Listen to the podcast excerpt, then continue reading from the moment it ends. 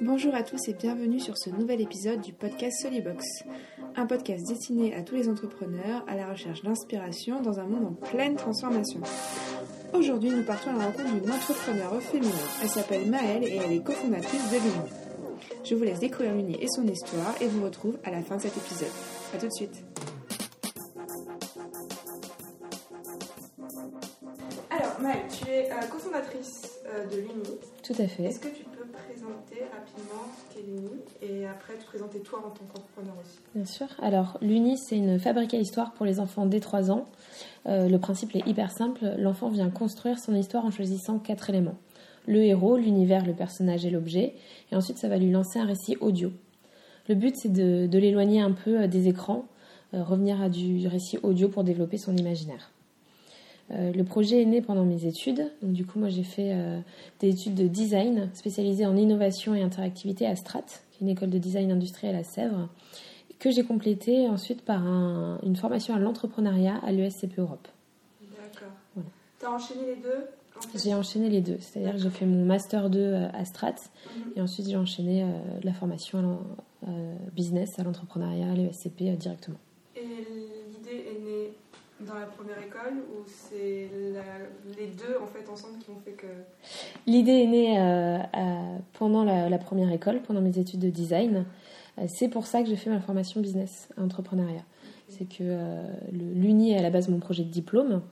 Mhm. après l'écriture d'un mémoire sur l'imaginaire, j'ai observé que effectivement l'imaginaire des enfants était ultra bridé par beaucoup de représentations numériques imposées par la télévision, les jeux vidéo, la publicité, j'en passe, les tablettes, les écrans et que euh, je voulais leur proposer donc du coup un, objet ludique qui soit pas contre son temps, mais qui revienne à du récit audio. Euh, euh, qui nous fasse un peu nous évader, évader les enfants. Moi, des récits audio, j'en bouffais comme pas possible quand j'étais petite. et ça faisait déjà quelques temps qu'avec mes associés, on discutait de, monter une boîte ensemble. On avait un désir de, d'entreprendre commun.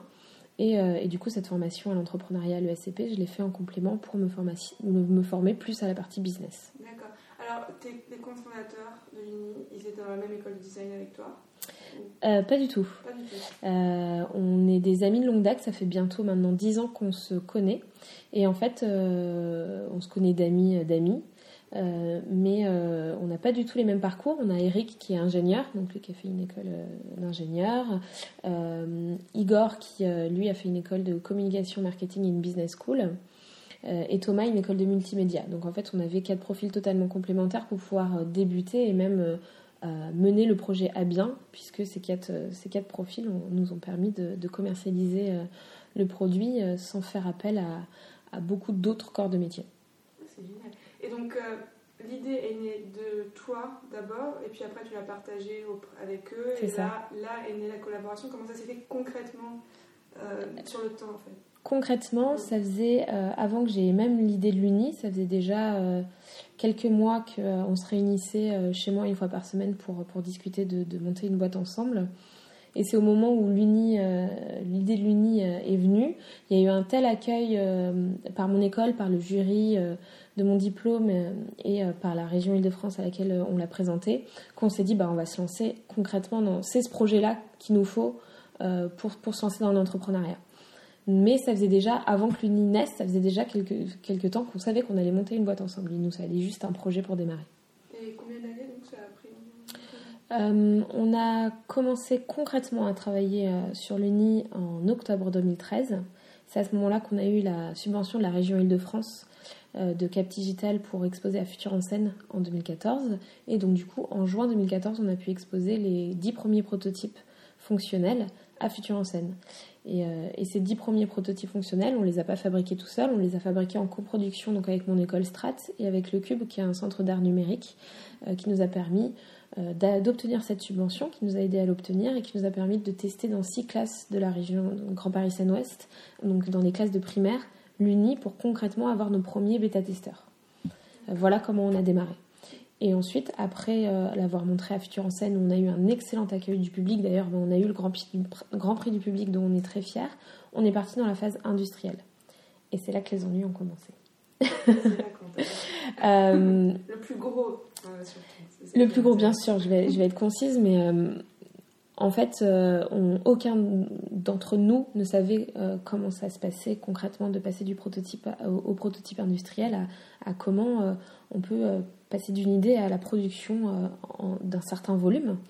Euh, sachant qu'on avait étudié le marché et que nous, on avait pour, euh, objectif un volume de, de 20 000 pièces la première année où on allait vendre. Et donc du coup, euh, on a, en fonction des personnes qu'on a rencontrées au salon où on a exposé, parce qu'on a fait énormément de salons, on voulait montrer le produit, le tester, faire des retours, etc. Et d'ailleurs, quand on l'a présenté à, Future en scène en 2014 et à la, entre juin 2014 et la rentrée de septembre 2014, pendant l'été, on a fait un redesign du produit et on est passé du prototype en bois à la version plastique euh, qu'on connaît aujourd'hui. Euh, et donc du coup, donc, comme je disais, personne, on connaissait pas du tout comment, comment industrialiser un produit. On a rencontré des acteurs, dont quelqu'un qui travaillait depuis 20 ans dans l'industrialisation de jouets, qui nous a présenté un bureau d'études hongkongais, puisque après avoir fait une étude, euh, étude de marché sur les bureaux d'études en français, ça nous coûtait trop cher et le produit au final nous coûtait trop cher à fabriquer. Donc on est parti en Chine pour, étudier tout ça. Euh, excellent contact avec nos partenaires. Euh, pas dès le début, mais donc ça je vais l'expliquer, c'est la partie un peu compliquée. Euh, mais aujourd'hui on en est plutôt satisfait. Et en fait, ce qui a été très compliqué dans ce parcours-là, c'est que les Chinois, ils ont une manière de travailler qui est différente de la nôtre. C'est pas les mêmes horaires, c'est loin, donc on peut pas venir tout le temps euh, travailler avec eux sur place pour, euh, pour arriver à l'objectif qu'on s'est qu'on s'est euh, mis en tête.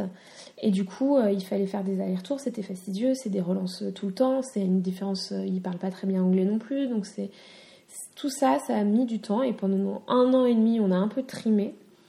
À malgré tout arriver au produit qu'on voulait. Euh, et aujourd'hui a une relation avec nos usines qui sont de très bonnes relations. Mais ça s'est fait dans le temps et ça a été très fastidieux. Vous avez fait ça pour zéro? Vous avez un contact chinois qui connaissait des personnes là-bas qui vous ont introduit et qui faisait l'intermédiaire en fait, la communication? C'était euh, donc euh, le, la personne qui travaillait 20 ans dans le jouet nous a mis en contact avec une personne qui travaillait à Hong Kong dans un bureau d'études qui lui nous a présenté les usines. Donc on a effectivement un point de contact. Bon, aujourd'hui on est en direct avec les usines, tout en restant euh, en contact avec, euh, avec euh, ce mec-là. mais effectivement, on a eu un intermédiaire pendant un moment qui nous a bien facilité les choses, parce que lui nous expliquait, essayer d'être pédagogue avec nous. Enfin, voilà. Ça a été une relation qui s'est construite dans le temps, mais ça a été voilà, très long, très dur. Et il faut savoir aussi que ça, c'est un certain coût. Mais, euh, mais ça vaut le coup d'y aller, puisque aujourd'hui on est très satisfait du produit qu'on a entre les mains. Donc, euh, donc maintenant, vous avez, enfin, depuis, vous fonctionnez, enfin, vous marchez avec eux euh, pour.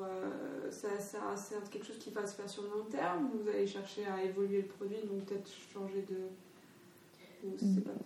à rajouter des fonctionnalités, tu veux dire réfléchir à une V2 On réfléchit à une V2, alors pas tout de suite, étant donné qu'on a commercialisé, commercialisé depuis peu. Euh, on se concentre plus sur le fait qu'on puisse rajouter euh, des histoires, parce qu'effectivement, euh, je ne l'ai pas dit au début, mais dans le produit, il y a déjà 48 histoires que l'enfant peut fabriquer. Et ensuite, s'il le souhaite, s'il veut écouter encore plus d'histoires, on peut brancher l'Uni à l'ordinateur et on a un store qui s'appelle la Lunitech. Ça, à nos utilisateurs, c'est la qualité. C'est là où on se démarque de nos concurrents, de, démarque pardon, de nos concurrents. C'est vraiment de proposer une qualité de contenu et d'écoute qui soit optimale. à terme, comme notre stratégie, c'est de se positionner en créateur de contenu, on réfléchit à euh, avoir notre propre studio d'enregistrement, notre propre répertoire de comédiens, etc.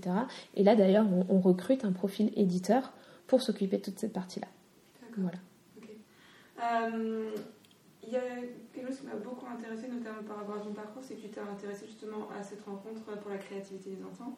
Euh, donc pour enfants, ça va être moins de 6 ans, il y a, une tranche d'âge? 3-8. 3-8.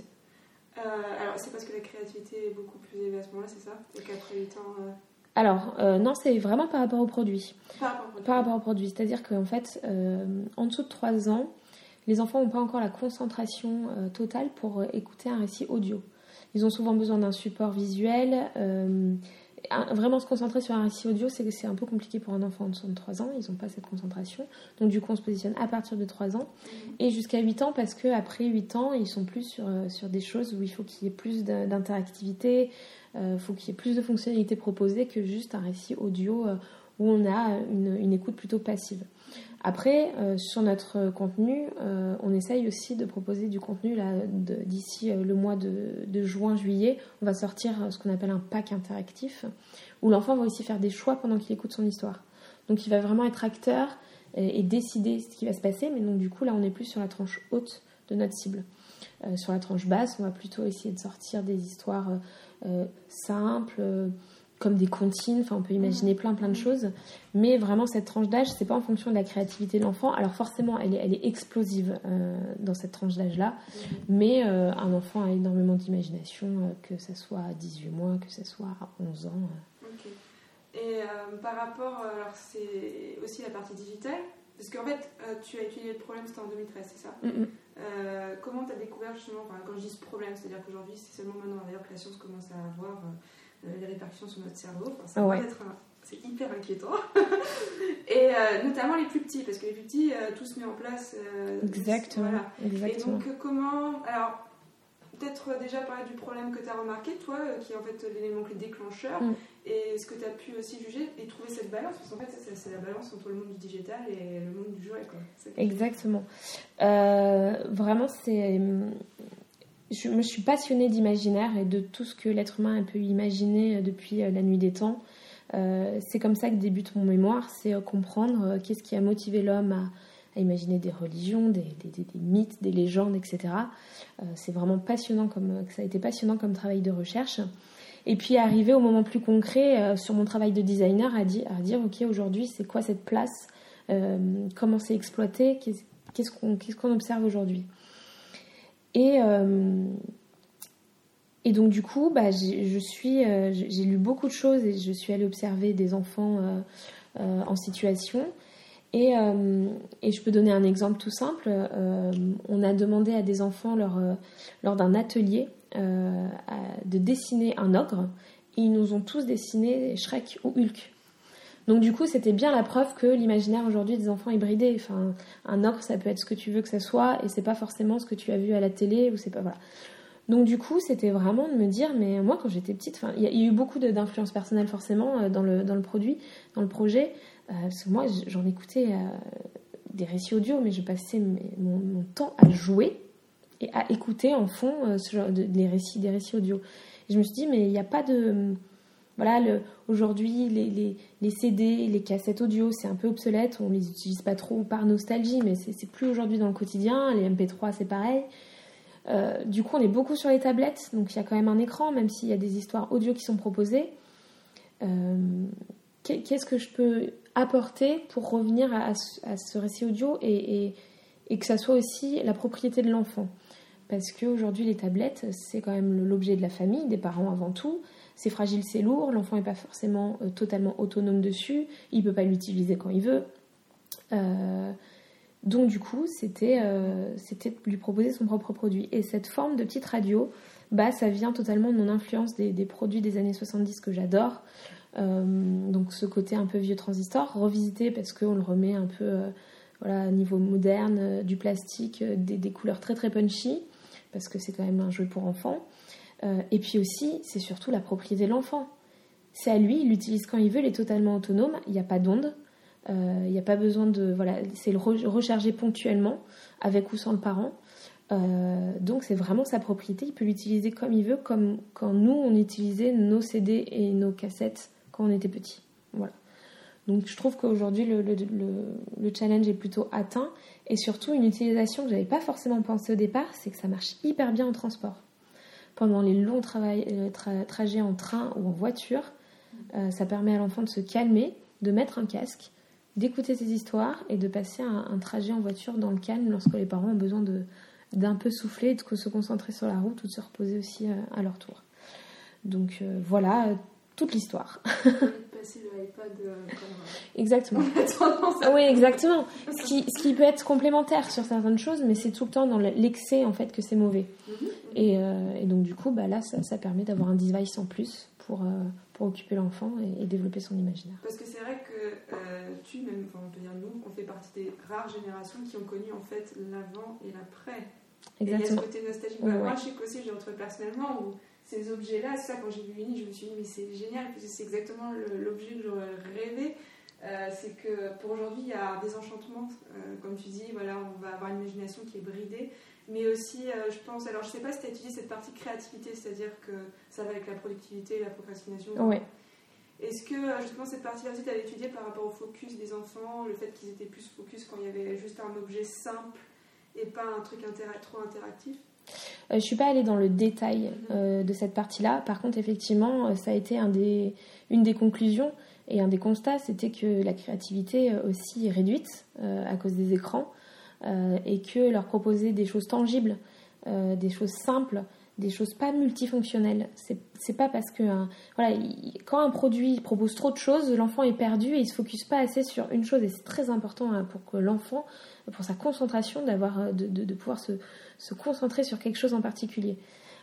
donc c'est quelque chose que, dont j'ai pas parlé en détail dans mon mémoire, mais que j'ai euh, énoncé et dont j'étais totalement consciente. D'autant plus quand on a fait les, les tests avec euh, euh, le cube dans les classes de primaire. Surtout, oui. Et il y avait d'autres prototypes que des boîtes. Est-ce que c'est passé par d'autres formes ou la boîte c'était C'est passé par d'autres formes. Au... Mais c'était complémentaire, c'est-à-dire que c'était pas pour tester une autre solution que le produit parce que le produit, on avait vraiment validé euh, euh, son usage et son utilité, mais le cube avait comme projet de faire aussi écrire leurs histoires aux enfants. Et du coup, en parallèle avec le cube, on a développé une application qui permettait aux enfants de construire leurs propres histoires, donc comprendre que dans une histoire, il y a une introduction, un élément perturbateur, euh, des péripéties et une conclusion. Et donc du coup, ils ont choisi leur personnage, leur héros, et ensuite ils ont écrit ces blocs-là d'histoire. Ils se sont même amusés à les mélanger. cette application-là permettait de, structurer l'écriture du récit, de choisir les éléments de structurer, et ensuite de mélanger les différents récits des enfants. Et ça donnait des choses totalement farfelues, et à la fois de, aussi de temps en temps des choses cohérentes. Donc c'était un, travail assez, euh, assez euh, amusant à faire avec eux. Euh, quand on achète l'Uni, dans le packaging, on trouve aujourd'hui donc l'Uni, et un carnet qu'on appelle le carnet à dessin, où euh, il y a 48 pages qui correspondent aux 48 histoires de base de l'Uni. Et en fait, sur chaque haute page, on retrouve les éléments qui constituent l'histoire. Et c'est à l'enfant de dessiner ce qu'il écoute. Donc comme ça, c'est à lui d'imaginer en fait ce qu'il entend. Et ça permet d'être actif pendant qu'il écoute son récit. Donc s'il a envie de voilà de s'occuper et à la fois ça lui permet de développer son imaginaire en faisant marcher voilà comment tu imagines ton dragon voilà ce genre de choses. Donc ça, c'est le premier objet qu'on a. Et on va imaginer aussi d'autres produits, donc euh, proposer aussi un casque, proposer une sacoche, comme on est aussi beaucoup sur le, le transporter un peu partout. Donc on est en train de décliner une, gamme euh, d'usages qui vont avec le produit. Et on peut imaginer d'autres choses. On a, on a en tête aussi des stickers repositionnables pour personnaliser le produit, pour que l'enfant puisse totalement se l'approprier, parce qu'on est sur un produit un peu neutre, donc pour que on, voilà, customiser. Euh, et on peut avoir plein d'autres idées encore en tête. Alors, euh, donc en fait, c'est intéressant parce que c'est parti de ton mémoire et ça crée ton métier en fait d'aujourd'hui. Tu te voyais, enfin ton métier, tu voyais que tu allais le faire ou tu avais fait des stages déjà par rapport justement à la vision de ta carrière en fait dans le design? C'est une très très très bonne question. Euh, le design c'est un métier génial parce que euh, on découvre plein de choses et on s'ennuie jamais parce qu'on fait jamais la même chose.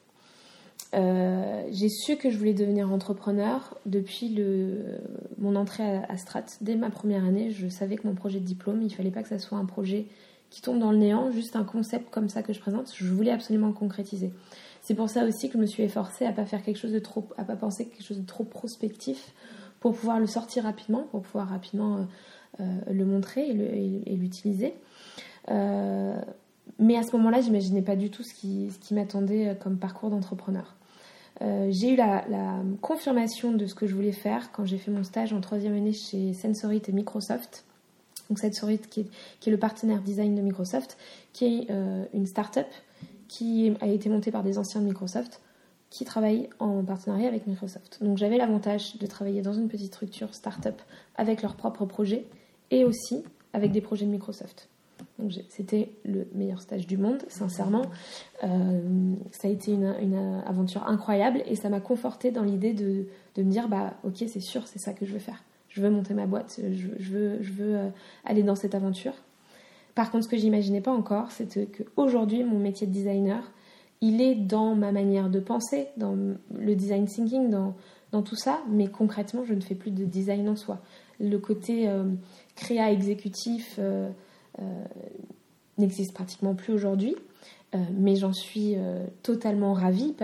Un peu triste de temps en temps parce que forcément c'est mes premiers amours, mais je m'ennuie jamais. J'ai appris sur le tas à faire plein d'autres choses et aujourd'hui je me retrouve à, gérer et à réfléchir la stratégie d'une boîte.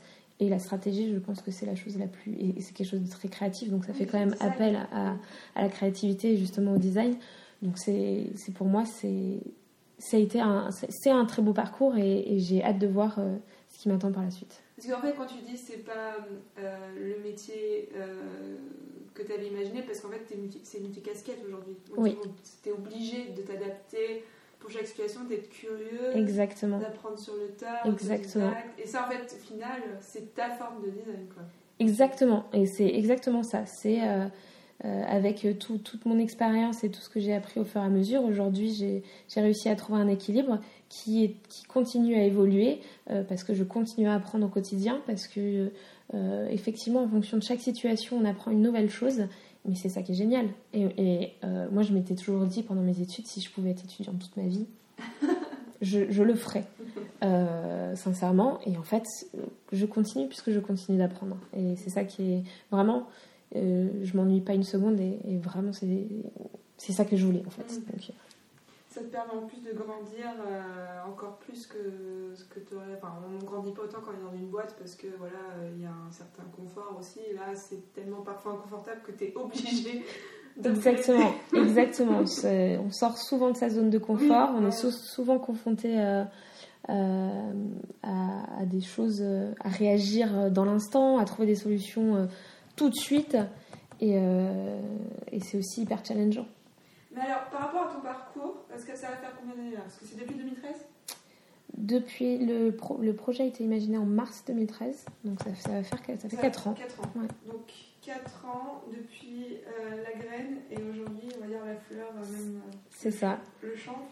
Euh, Est-ce que tu donnerais, si tu pouvais te parler à ton jeune toi d'il n'y a pas 5 ans mais même je dirais même 7 ans, 8 ans, est-ce que tu lui dirais quelque chose par rapport à ce que tu sais ce qui va genre de moins s'inquiéter ou euh, t'es sur la bonne voie ou qu'est-ce que tu lui dirais quelque chose en particulier? Euh, Fonce.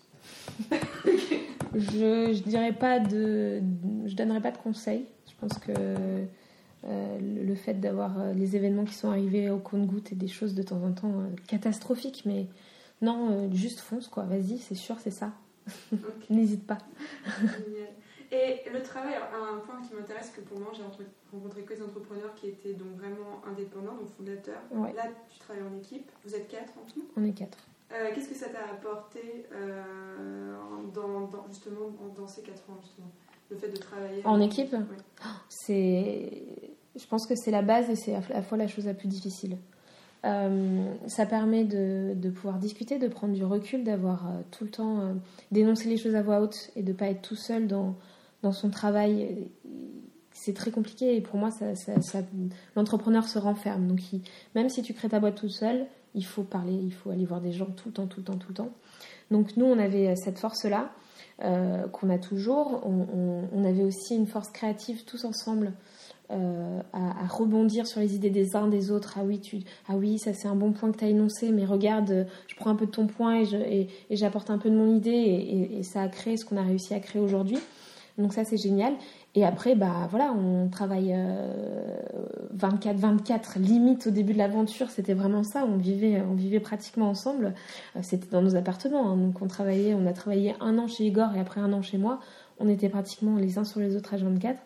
Donc du coup, bah forcément, il y a des conflits et il euh, faut réussir à être assez mature et, intelligent pour que, pour penser que il faut résoudre ces conflits de manière intelligente euh, parce que ce sont nos associés, ce sont des gens avec qui on va travailler pendant longtemps.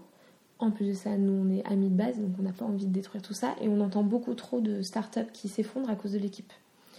Donc nous, on a une grande force d'avoir une équipe ultra soudée.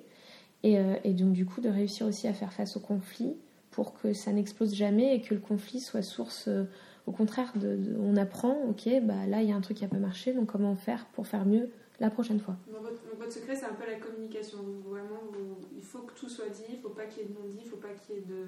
C'est la clé. Oui, c'est la clé pour tout. tout... Oui. Pour tout. en fait. pour tout, c'est la clé, c'est la réponse universelle. Euh. Alors, je dis mantra, ou il euh, y en a qui utilisent une citation pour ta philosophie de vie, euh, que ce soit en tant que créatrice hein, ou en tant qu'entrepreneur Moi, je prône beaucoup la naïveté. Je, je trouve qu'être naïf, ça permet de voir des choses que peut-être des experts ne, ne, voient pas, de pouvoir imaginer des choses qui, au premier abord, on se dit bah non, c'est pas possible. Euh, donc la naïveté pour moi c'est quelque chose de très très important. Et, euh, et sinon, euh, je m'inspire beaucoup de... Je, de J'essaye de, de, de, regarder autour de moi des gens qui peuvent m'inspirer et me porter vers le haut. Et c'est vraiment atteindre... Vraiment, enfin, voilà, ces gens-là m'inspirent au quotidien pour pouvoir toujours faire mieux et pouvoir me surpasser. Euh, et je citerai euh, mon maître à penser qui est Alexandre Astier, qui alors qui est pas du tout euh, dans la branche où on est, mais qui pour moi m'inspire tous les jours et, et, me donne la force de, de, de, croire en ce que je fais quoi. Parfois on aime bien diviser cet aspect mm. privé et l'entrepreneur qui reste professionnel. Mm. Donc justement, ce modèle, ça t'a permis dès le départ de savoir vers où tu allais et que, parce que j'imagine que comme tout le monde, hein, tu as des gens qui t'ont peut-être dit parfois tu prends un risque ou euh, non, c'est pas sécure ou non, euh, retourne là où tu étais avant. Est-ce que, euh, comment tu as utilisé ces modèles-là et euh, quel aspect ils t'ont apporté en termes de modèle économique ou même juste mm, personnalité en fait, quand, on sort dans l'entrepreneuriat, euh, quand je dis que c'est très important de, parler de son projet et de faire un maximum d'événements pour pouvoir euh, échanger, euh, ça c'est aussi un, point clé du parcours d'entrepreneur. je pense notamment à tous les événements qu'on a fait. Et donc du coup, j'aurais pas là, à part Alexandre Assier, mais c'est quelque chose de très très personnel. si j'enlève le côté vraiment très personnel et le côté plus en tant qu'entrepreneur, les conseils que je pourrais amener, dans les événements qu'on a fait, on a rencontré énormément d'autres entrepreneurs qui étaient soit au même stade que nous, soit avant nous, soit plus avancés. Et, euh, en discutant avec les différents profils et, vraiment tous les gens qu'on a rencontrés, bah il y en avait qui, me faisaient tilter. Lui, euh, il, a un, a un peps pas possible, il arrive à bien communiquer ses idées. Et en fait, c'est en observant un petit peu qu'on se fait sa propre petite recette et puis euh, on devient euh, l'entrepreneur qu'on veut devenir, mais grâce aussi à, l'échange qu'on peut créer avec les autres. Euh, ensuite, il faut savoir vraiment prendre du, recul par rapport à, son travail.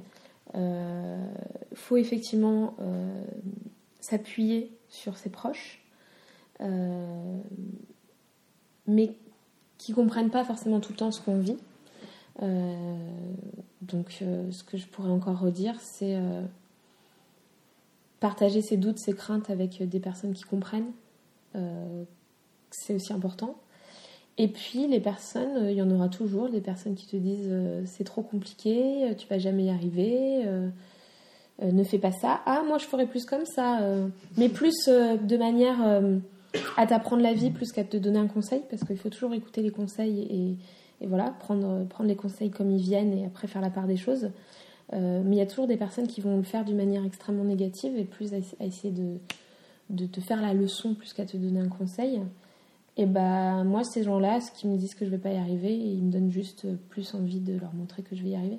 Et puis je sais que je vais y arriver. Donc, euh, et même si l'objectif premier n'est pas atteint, ça va toujours donner quelque chose qui sera inattendu, mais qui sera aussi quelque chose de nouveau. Donc euh, donc foncez les gars. D'où le foncez. ça donnera toujours quelque chose de bien. Et justement, euh, par rapport à ces choses, c'est intéressant, sur compris, tu récupères un peu à droite à gauche, tu prends ce qui, ce qui t'apporte quelque chose, et en fait le reste, tu te dis, bon, bah, non merci, c'est gentil, mais non merci, ça m'intéresse. À chacun, à Voilà. chacun de, de prendre ce qu'il, euh, en fonction de sa sensibilité. euh, voilà, là, ça me parle. Vraiment, écoutez-vous. C'est, il y, y a une côté aussi dans l'entrepreneur, une côté d'intuition qui est hyper important. C'est quand il y a quelque chose qui, que vous voyez, que ce soit n'importe quoi euh, que vous voyez dans votre vie et qui vous inspire, qui, vous savez, cette petite sensation au ventre qui, brûle un petit peu, euh, eh ben, vous marquez un temps pour comprendre que là, vous avez été interloqué et que c'est important. Et donc, du coup, aller dans ce sens-là pour euh, toujours maintenir et faire vivre cette partie-là en vous. L'intuition, c'est aussi ultra intéressant. Et du coup, dès que vous avez aussi une intuition plutôt négative sur quelque chose, euh, et ben écoutez-vous aussi. Écoutez-vous aussi. Et si vous n'êtes pas sûr, parlez-en. Parlez-en. Euh, quand tu dis intuition, tu dirais que l'intuition, ça t'a beaucoup aidé, toi, personnellement, quand dans ton, ta carrière, par rapport à tes décisions, par rapport à- Toujours. Parce que c'est intéressant ce- cette sensation de, de brûlure, parce que euh, on peut avoir cette sensation pour des choses inconfortables, Ouais. et il y en a, et ça a l'air très très bien, on se dit oh, j'ai bien fait d'y aller, puis en a on se dit ah pourtant je le sentais. Comment tu fais la différence entre le, mal qui est en train de te dire n'y va pas parce que là c'est juste pas le bon endroit et le bon justement la bonne peur en fait la peur qui, qui est juste parce que tu sors de ta zone de confort et qu'en fait ça te fait évoluer. Enfin, si tu as distingué les deux c'est Je pense que tu, tu le sens. Je n'aurais pas vraiment de mots à poser sur, euh, sur ça. Euh, tu le sens quand c'est une sensation euh, de crainte ou quand c'est une sensation euh, ouais j'ai envie d'y aller en fait. C'est tellement quelque chose de compulsif et, euh, et de limite animal que, euh, Tu réfléchis pas. que tu réfléchis pas en fait. C'est soit dès le départ c'est ouf là il y a un truc qui et ou alors c'est ouais j'ai envie d'y aller. Mais et attention hein, je me suis trompée aussi. Je me suis trompée. Donc euh, mais je me suis trompée mais in fine ça m'a appris des choses. Donc du coup, c'est pour ça que je dis foncez, parce que quoi qu'il arrive, euh, ça va vous apprendre quelque chose. Euh, malgré tout, la clé, c'est aussi de discuter. Moi, j'écoute énormément de mon intuition, c'est quelque chose clé dans mon, dans mon parcours d'entrepreneur, d'écouter mon intuition, mais j'ai aussi énormément de chance d'avoir mes associés à côté de moi qui, eux, peuvent ramener un peu de concret et de, de- de choses tangibles en disant attention Maëlle, là on va peser le pour et le contre, etc. Ce qui fait qu'aujourd'hui, je suis beaucoup moins. euh, comment dire Crédule dans ma façon de fonctionner. C'est-à-dire que je suis toujours ce côté très impulsif, très intuitif chez moi, mais je sais aussi faire la part des choses et, à, réfléchir aux conséquences, à, à penser plus euh, moyen terme que dans l'immédiat. Voilà. Parce que tu as, as l'expérience. Parce que j'ai eu l'expérience de savoir de là où ça a marché, là où ça n'a pas marché. Après, il y a toujours une part d'aléatoire. Donc, ça fait partie du deal. ouais. Euh, donc on disait tout à l'heure les, les gens quand ils nous donnent des feedbacks parfois positifs, parfois négatifs. Euh, quel est le pire conseil que tu aies jamais reçu C'est le pire. Oh, T'as peut-être suivi d'ailleurs. faire une application? Pourquoi vous faites un objet tangible? Pourquoi vous faites pas une application? C'est plus simple. Et puis aujourd'hui, euh, on est dans un monde d'applications. Puis pour votre business model, ça sera plus simple. Un livre qui a changé ta vie? Parce que tu aimes les livres? J'aime les livres. Je dirais pas que j'ai un livre qui a changé ma vie. Si, j'en ai un qui a changé ma vie. Euh, le héros au mille un visages de Joseph Campbell. Un excellent bouquin que je, que je conseille à tout le monde, qui peut être un peu fastidieux à lire parce qu'il est très dense, très riche, mais qui donne une ouverture d'esprit euh, gigantesque. Ça t'a pas fait penser à l'aventure d'entrepreneur Forcément, le mythe du héros, euh, le, le parcours du héros, ça, ça fait partie du parcours d'entrepreneur. Après, attention à ça aussi, parce que le mythe du héros, on est sur un héros solitaire. L'entrepreneur ne peut pas être solitaire. Pas vraiment, c'est Mm. Euh, un film qui a changé ta vie S'il y a un film qui. Mhm. Euh, Fight Club. Ou- Fight Club, euh, je trouve que Fight Club est un film qui permet de casser les codes Mhm. et hum, d'être surpris et d'être plongé dans un univers euh, d'inconfort et on en ressort, euh, on se pose mille questions, à la fois sur effectivement le début où le héros se dit euh, je suis dans une routine, etc. Donc donc ça, ça fait penser à tout le monde ça remet en question, voilà, moi aussi je suis dans une routine, etc. Donc tout le monde s'identifie à ce personnage. Et après, à quel point ça peut être violent de, d'être trop dans son petit monde et qu'il faut aussi s'ouvrir l'esprit. Donc c'est en ça où, où, le côté avoir créé, être allé jusqu'à créer un personnage, je suis désolée si je spoil les gens qui n'ont pas vu Spice Club, créer un personnage pour parce que il était trop dans son monde je trouve ça dingue et du coup ça m'a permis de vraiment de, de, réfléchir à énormément de choses. Ça m'a beaucoup parlé, ce film m'a beaucoup parlé. Euh, quelle est ta définition du Alors je dis ta définition parce que pour beaucoup de personnes aujourd'hui, le succès ça va pas être pareil pour tout le monde. Non. C'est pour ça d'ailleurs on dit euh, euh, oui mais ça, ça, ira mieux quand ce sera un succès, oui mais c'est quoi ouais. euh, Ma définition du succès ça serait à chacun de trouver son équilibre. le succès il peut être, il est là pour tout le monde. Et le succès, c'est pas forcément euh, vendre euh, un million de produits et être euh, sur toutes les couvertures de magazines. Le succès, c'est plus de trouver son équilibre, comment moi je peux être heureux, comment moi je peux me challenger au quotidien et qu'est-ce que je veux faire pour, pour être heureux dans ma vie. donc, est-ce que être heureux dans ma vie, c'est être mère au foyer, avoir des enfants? Est-ce que c'est avoir une carrière? Est-ce que c'est voyager? Est-ce que et donc du coup pour moi le succès c'est trouver son équilibre euh, et savoir ce qu'on veut. Euh, Je le trouverai jamais mon équilibre, mais justement c'est ça mon équilibre. Mon équilibre c'est de ne jamais trouver mon équilibre. et est-ce que justement cette, cette approche succès elle a changé en 4 ans ou c'est la même depuis le début? Je l'avais pas euh, matérialisé, euh, mis des mots concrets dessus. Euh, j'ai mis des mots comme ça dessus depuis peu. Mais je pense que j'ai toujours pensé ça, ouais. J'ai toujours pensé que c'était une question d'équilibre.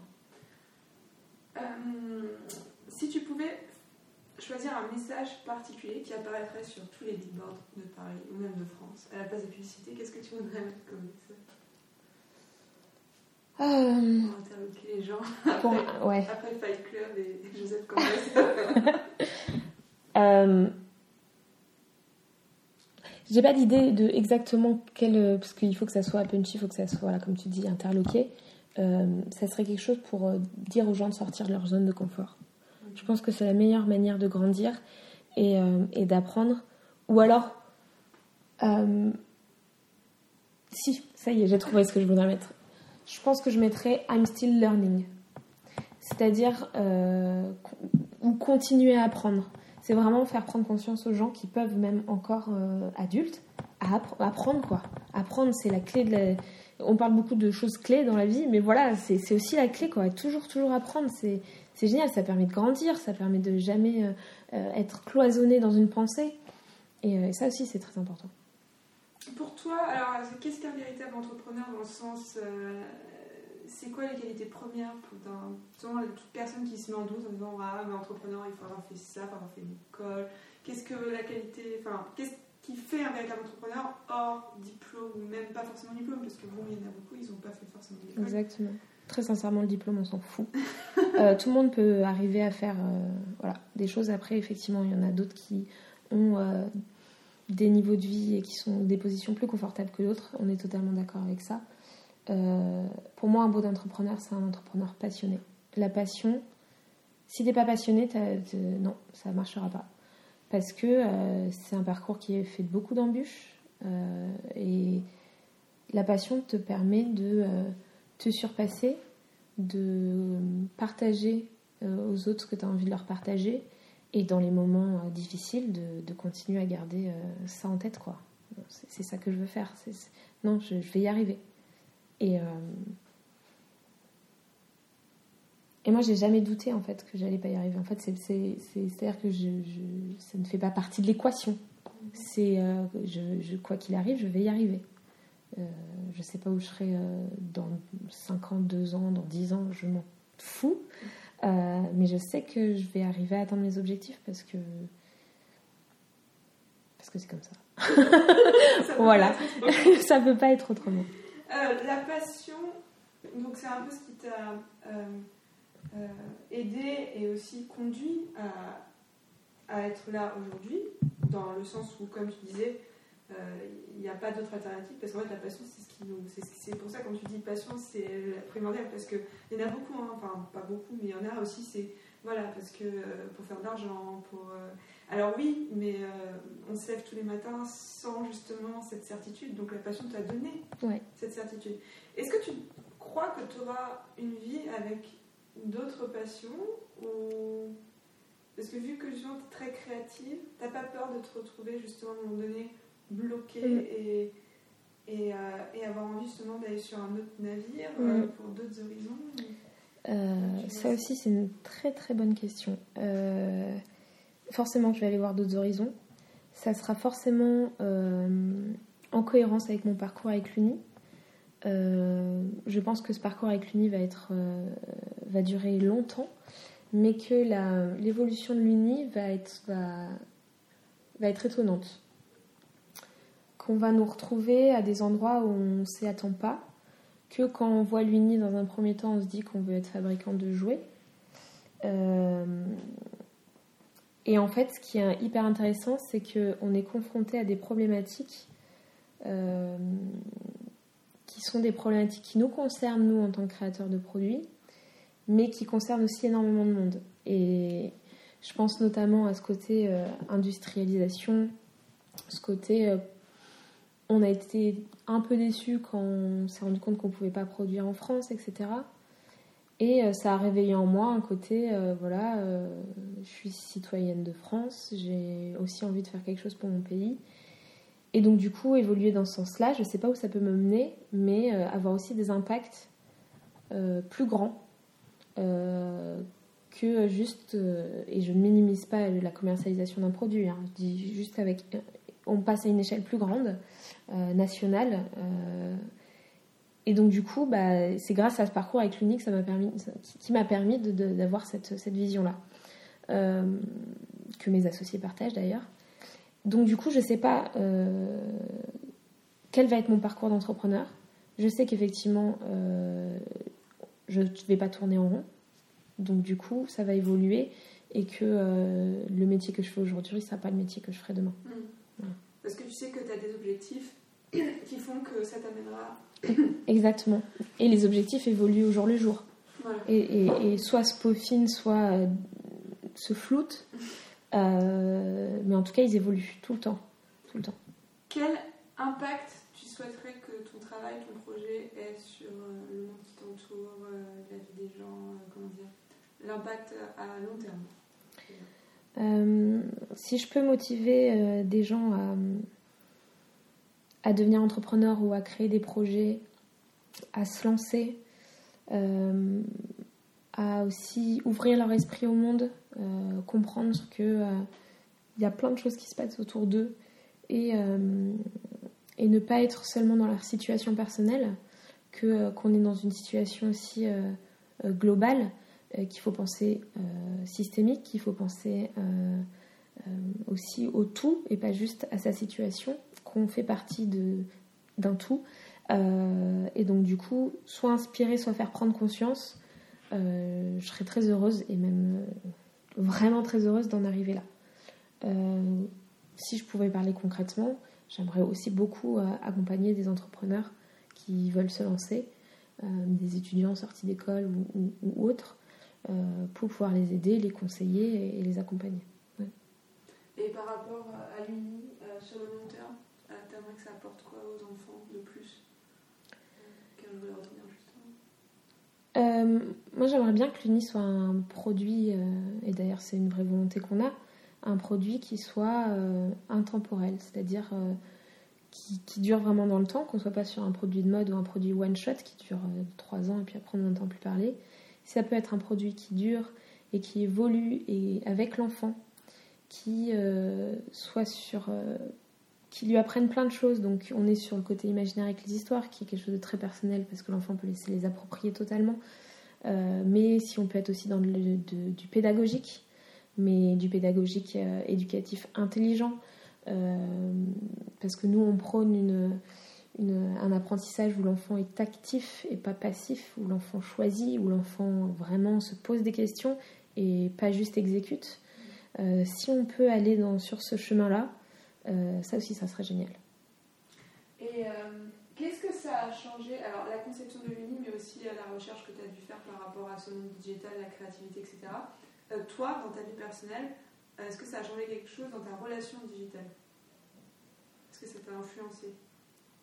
Mon parcours avec l'Uni Oui, et quand tu as, parce que j'imagine que tu as vu plus que personne d'autre, voilà, que parce que, enfin, si tu as fait c'est vraiment pour trouver une solution par rapport à ce souci-là. Donc, toi, dans ta vie personnelle, est-ce que tu as changé? Est-ce que tu pouvais pas. À part si tu as une boîte pour toi, perso, tu utilises. Euh, euh, c'est grâce à mon parcours à Strat que j'ai eu un nouveau regard euh, sur le digital. Mhm. J'étais très enfermée sur le côté les écrans, les interfaces j'aimais pas trop, ça me parlait pas trop. Euh, et à la fois, je voyais énormément de choses émerger qui étaient au niveau intelligence artificielle, au niveau usage, qui étaient ultra intéressantes. Mais j'avais ce côté écran qui euh, euh, me rebutait un petit peu. Et, et, puis en me spécialisant dans la branche innovation interactivité de Strat, dans laquelle je suis allée, euh, alors qu'à la base je voulais faire produit, mais je sentais un truc euh, en allant dans cette branche-là.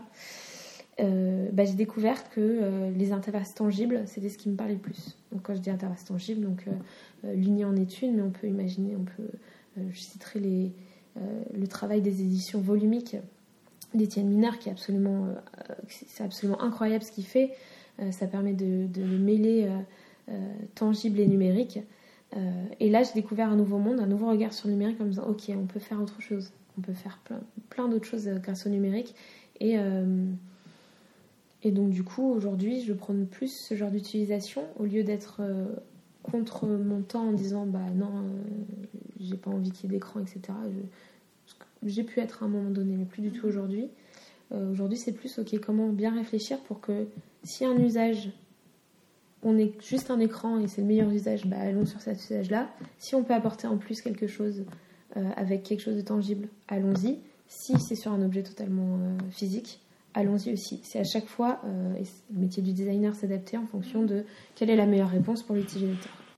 Et est-ce que justement, toi personnellement, ça t'a ralenti ta consommation euh, du digital Parce qu'il y en a, moi je sais qu'en ce moment en particulier, depuis l'année dernière, il y a des applications comme Freedom qui euh, été créées ou Self Control, euh, dont le but en fait est de faire attention à cette partie consommatrice du multimédia, du digital, qui a tendance à être beaucoup plus supérieure à notre partie productrice, créatrice, parce que les réseaux sociaux, mais pas seulement, il y a aussi le travail qui nous demande d'être tout le temps sur l'écran, ou les emails, etc. Toi, tu as créé une certaine routine qui te permettait justement cette balance ou tu considères que tu utilises le digital comme tout le monde à cause notamment de ton travail? Mon métier? Euh, Honnêtement, euh, oui. Honnêtement, euh, moi je ne fais pas de travail particulier pour me couper des écrans ou, ou des réseaux sociaux. Ou, je suis totalement victime de ma génération. oui, donc du coup, je suis Euh, je suis totalement victime de, de, ma génération. Effectivement, je passe énormément de temps euh, euh, devant les écrans, pas que pour mon travail, mais aussi pour me détendre. Après, j'ai réussi à, à, trouver des moments où je m'évade. j'ai une platine chez moi. et la musique est quelque chose de très très important pour moi pour en faire encore travailler mon imagination. C'est les moments où je suis plus créative. On parle de pure création. Donc du coup, les moments où je réussis à m'évader, c'est je suis chez moi, je mets ma platine, et euh, je me mets à soit à rêver, soit à penser à plein de choses et à imaginer plein de choses. Et ça me permet de me couper effectivement de, cette routine écran-travail ou écran euh, film ou série pour, euh, pour m'évader. effectivement, c'est ma, ça a été ma réponse à moi pour déconnecter. Et comme tu dis, ça s'est fait de manière totalement naturelle, c'est-à-dire que je ne me suis pas forcée à me dire Ok, Maëlle, t'es trop devant des écrans, donc il faut te couper. Euh, je pense que c'est d'autant plus important effectivement quand on est enfant. Euh, mais encore une fois, c'est à faire avec euh, pas dans l'extrême. Donc on parle toujours encore d'équilibre, mais vraiment c'est si c'est faire une digital détox pour faire une digital détox, mais que à la fin, bah, les enfants, ok, ça fait j'ai fait une semaine sans écran, mais j'y retourne direct. Non, ça n'aura pas marché. Euh, c'est aussi aux parents d'éduquer leur enfant, à leur, à leur apprendre qu'il y a un temps pour chaque chose et que euh, voilà, il y a un temps pour regarder votre dessin animé sur la tablette, mais il y a aussi un temps pour jouer dans votre chambre. Il y a un temps pour vous ennuyer.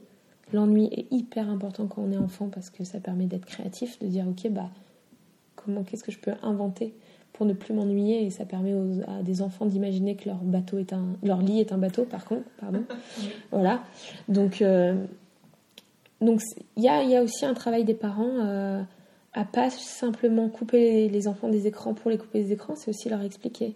Mhm. euh, ça fait partie, de, de, la chose. Et puis en tant qu'adulte à chacun de, de se remettre en question en se posant les bonnes questions.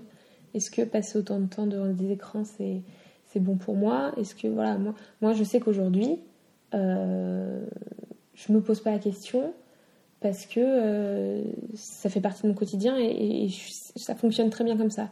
Peut-être qu'au bout d'un moment, j'aurais plus envie de me déconnecter un petit peu euh, pour une certaine raison. Euh, mais voilà, encore une fois, chacun trouver la bonne réponse. En fait. Exactement. Exactement. Si succès, c'était un équilibre que tu as trouvé dans ta Exactement. Vie, ça te convient et tu le sens encore. C'est comme, comme, comme, le fast-food en fait. Hein. Quand tu es trop à regarder des vidéos de chat, tu dis oula, là, là, je me sens. Mais c'est ça. C'est ça.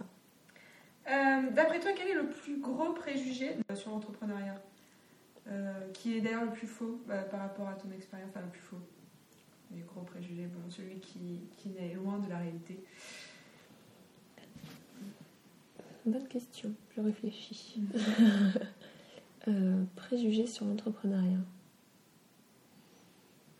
Hum, je sais pas si j'ai, si, un préjugé à casser, mais euh, je sais qu'il y a un côté extrêmement, une image extrêmement cool qui est donnée à l'univers startup. Euh, tout le côté Silicon Valley, on fait des choses incroyables, on rencontre des, gens incroyables. Euh, il y a un côté un peu too much dans l'image qu'on peut avoir des startups et de l'entrepreneuriat, qui a un certain côté vrai, mais, mais ça sert à rien d'en faire des, des, caisses. quoi. C'est Oui, c'est un univers hyper intéressant parce que c'est des montagnes russes, parce que on rencontre on est confronté à rencontrer des gens différents tout le temps en fait et on n'est on n'est pas voilà à, tous les jours se rendre à, euh, son bureau et, euh, et euh, à, tout le temps voir les mêmes collègues ce qui n'est pas voilà mais ce qui n'est pas un jugement à porter c'est juste voilà ça fait partie de l'univers de l'entrepreneur de, de, de, son quotidien à lui de voilà mais le truc qui me dérange un peu c'est c'est dans tout l'enrobage en fait qui est au, voilà autour de l'univers startup ça serait bien de d'en parler de manière euh, ancré dans la réalité. Parce que euh, oui, c'est des levées de fonds. Alors oui, là, ça a été très difficile parce que, et puis on va aller dans le cliché, et puis euh, tout le temps, tout le temps, tout le temps dans le, dans le trop. Non, disons les choses telles qu'elles sont. Aussi, chaque parcours de start-up a des points communs, mais chacun se différencie à sa manière. Donc, enfin, parlons-en comme ça, simplement, au lieu de, de l'enrober, forcément. Ça, c'est un truc que j'aime beaucoup parce que quand tu vas au soirée, quand tu rencontres des gens, les gens te posent la question, les grands clichés, qu'est-ce que tu fais dans la vie? Et quand entrepreneur, on va me dire entrepreneur, mais toi, si tu pouvais te créer ton propre titre, ouais, designer ton propre titre, comment, qu'est-ce que tu que ça serait Si tu mettrais sur ta carte de visite et personne ne connaît ce titre que toi. Euh, apprenti de la vie. ouais ou non, sincèrement, sincèrement. Euh, parce que je sais pas si je serai entrepreneur toute ma vie, je sais pas, je sais pas euh, comment mon parcours va évoluer, mais comme on en parlait tout à l'heure, j'ai envie de continuer à apprendre et ça me fait grandir, donc forcément ça m'apprend la vie. Donc apprenti de la vie, je trouve ça plutôt pas mal. c'est intéressant parce que justement la partie de l'entrepreneuriat qui plaît plus, c'est vraiment la partie découverte, la touche Joseph ouais. et, et qui en fait ne sera pas euh, approcher de la même manière par tous les entrepreneurs. En fait, chaque entrepreneur a son... sa propre manière d'avancer, de, voir l'entrepreneuriat, de voir ce que ça lui apporte. Et effectivement, euh, pour moi, c'est d'apprendre euh, parce que ça, ça permet aussi de, de jamais savoir qui on est, ce qui, est, ce qui peut être inconfortable et à la fois extrêmement confortable. Et, et c'est voilà, ma réponse. Mais elle est différente pour chacun. quelle expérience marquante de ces dernières années t'a marqué et beaucoup appris Plus à part la Chine? La Chine, c'était une difficulté. Mais la Chine, c'était une difficulté, mais. Euh... Marqué, appris. Et si c'était à refaire, est-ce que tu le referais ça aussi? Bon, bah alors ça, déjà, je peux te, te dire déjà oui, une fois. Euh, en fait, euh, à, part le, mon parcours global d'entrepreneur, euh, j'aurais pas de choses précises à apporter parce que chaque, expérience a été des faits et chaque fait vaut le coup d'être raconté et du coup en choisir un c'est un peu compliqué. Euh, je pense que la chose la plus marquante pour moi ça a été de me, de me lancer. Ça a été de me dire euh, bah ça y est on se lance dans l'aventure et euh, les moments marquants aussi ça a été de réaliser c'est aussi important de se poser, de réaliser le parcours qu'on a, qu'on a accompli je sais que avec mes trois associés, on a trop tendance, ce qui est aussi très bien, mais trop tendance à, dire ok, c'est quoi la next step? On, peut encore faire mieux, on va faire mieux et allons-y. Euh, plutôt que de se poser et, je me souviens, bah bah, je pense que c'est le moment le plus con que je peux te raconter, mais je me souviens, il y a je pense trois mois, je me baladais dans la rue, j'étais en train de marcher, j'avais ma musique dans les oreilles, et puis j'ai eu une prise de conscience en me disant mais as créé un produit qui aujourd'hui est en magasin et dans les rayons, quoi. Euh, tu viens d'en vendre 20 000 pièces. Et là, dans la tête, je dis, wow, ok, voilà. ça fait partie de ce que tu as fait. C'est cool. je pense que c'est ça un des moments les plus marquants. Est-ce que justement, tu dirais, euh, que, euh, tu dirais que as été satisfaite de chaque succès étape par étape? Parce que cette, réalisation, c'était il y a trois mois et pourtant euh, il y a eu 4 ans qui se sont passés avec plein de mini-succès. Tu dirais que tu n'as pas forcément réalisé et que tu réalises seulement maintenant euh, l'ampleur des choses en fait euh, L'ampleur, ouais, je pense l'ampleur. l'ampleur. et il y a quelque chose que je devrais plus faire aujourd'hui qui est peut-être. je devrais un peu me faire violence, c'est qu'au début, quand on s'est lancé, chaque chose, j'étais comme un enfant et je pense que je le suis encore. C'est juste que les, les, les, moments sont peut-être moins propices. Mais je me souviens à chaque fois que j'apprenais une nouvelle ou qu'on faisait un truc, ça ah, exploser partout. Ah, c'est trop bien. Et avoir l'énorme smile. Et, euh, voilà. Et, et aujourd'hui, je pense que les moments comme ça, ils arrivent moins et je devrais. Euh, je, suis un peu nostalgique de ce moment-là. Et en même temps, je suis en train de penser qu'il y a deux jours, j'ai appris une bonne nouvelle et que j'ai fait la même chose. Donc bon, finalement, finalement. C'est vachement bien, je trouve, justement, les, qu'un petit truc, juste ça donne la pêche, c'est juste génial pour la suite. Quoi. C'est, un bon tremplin. Moi, je m'identifie à énormément de youtubeurs, pas connus du tout, enfin peu connus euh, et, je, ne suis pas sûre que ça parle aux personnes qui peuvent. Qui peuvent Mais c'est parce que c'est parce qu'elle elle parle de choses qui te touchent ou c'est des choses euh, dans lesquelles tu te retrouves et que tu ne retrouves pas forcément Ouais. Euh, donc moi, je, je, je, suis pro univers des créateurs de vidéos indépendants. Mhm. je regarde énormément ça, donc du coup forcément YouTube. Mhm. Euh, et je me, comme dans tout, je trouve mon équilibre en, faisant ma recette, euh, à aller chercher à droite à gauche euh, quelque chose qui me plaît dans cette personne, quelque chose qui me plaît dans cette personne. Là, je trouve qu'elle dit les choses de manière intelligente, elle dit les choses de manière à ce que je les comprenne. je trouve que c'est hyper important d'aller chercher vraiment ce qui, nous parle. et du coup, c'est comme ça que je fais, que, j'apprends aussi sur d'autres choses. Parce qu'il y a le parcours d'entrepreneur, mais il y a aussi d'autres choses. Euh, politique, histoire, euh, culturelle, enfin plein de, plein de choses. Euh, peut-être si j'en citais un, c'est Raphaël Descraques. si, je pense que je vais citer deux. Raphaël Descraques et Vincent Tirel. Pourquoi? Parce que eux, ils ont un univers, l'un a un univers totalement poétique qui me permet de me rappeler aussi mes premiers amours et mes premiers amours ont été aussi l'univers poétique de l'objet, à me porter forcément de la poésie à un projet, c'est hyper important aussi.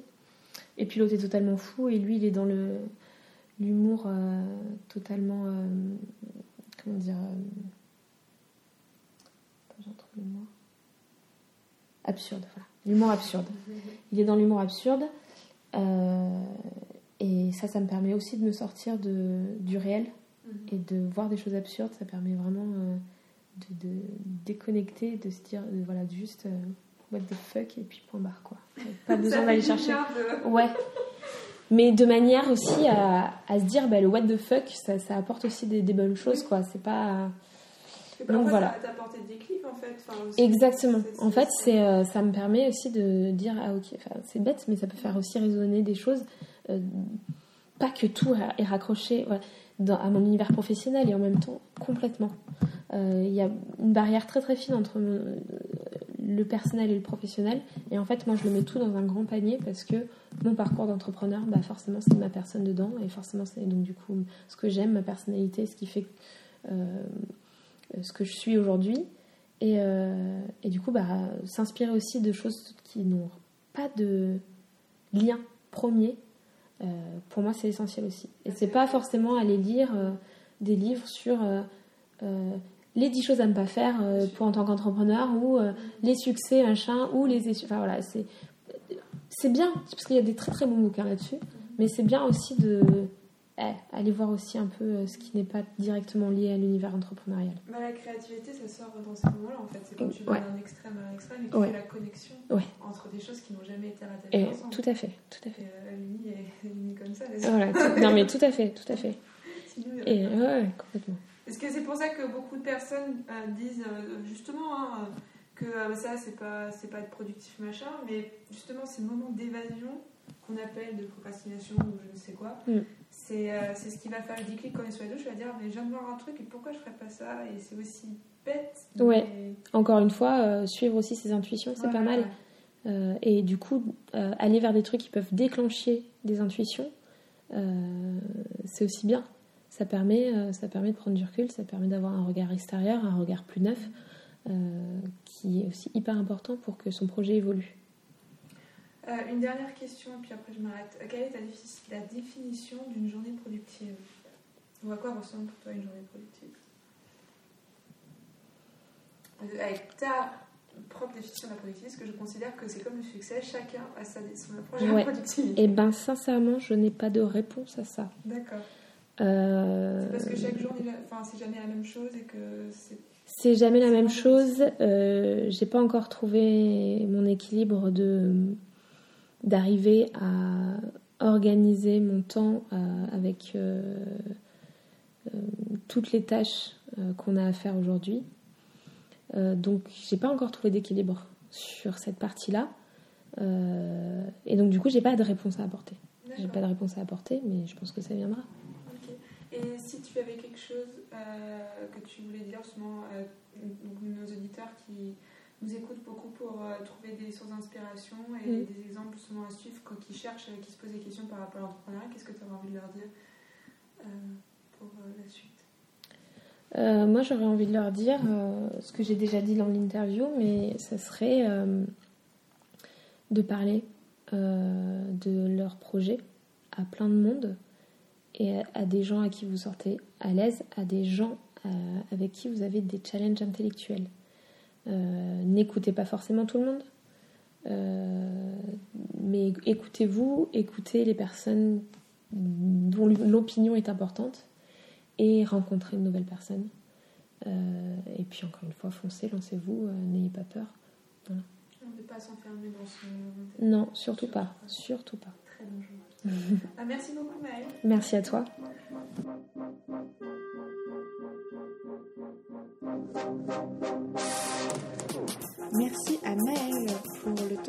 À l'occasion de cette interview. Vous pouvez retrouver Solibox et nos podcasts sur le site solybox.com. N'oubliez pas de vous inscrire à la newsletter qui vous permet d'accéder aux dernières nouveautés et nouveaux produits disponibles sur la plateforme. Je vous dis à très vite pour un nouvel épisode du podcast et très belle journée, soirée à tous. Ciao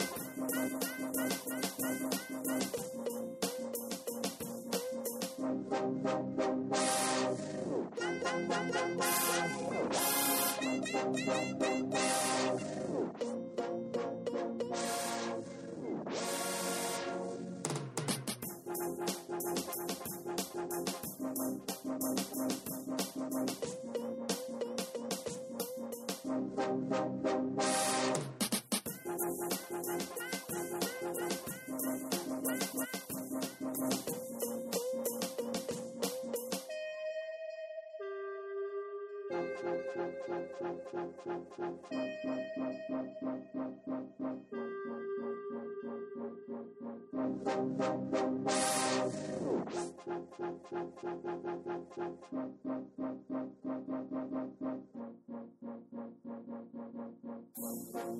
you.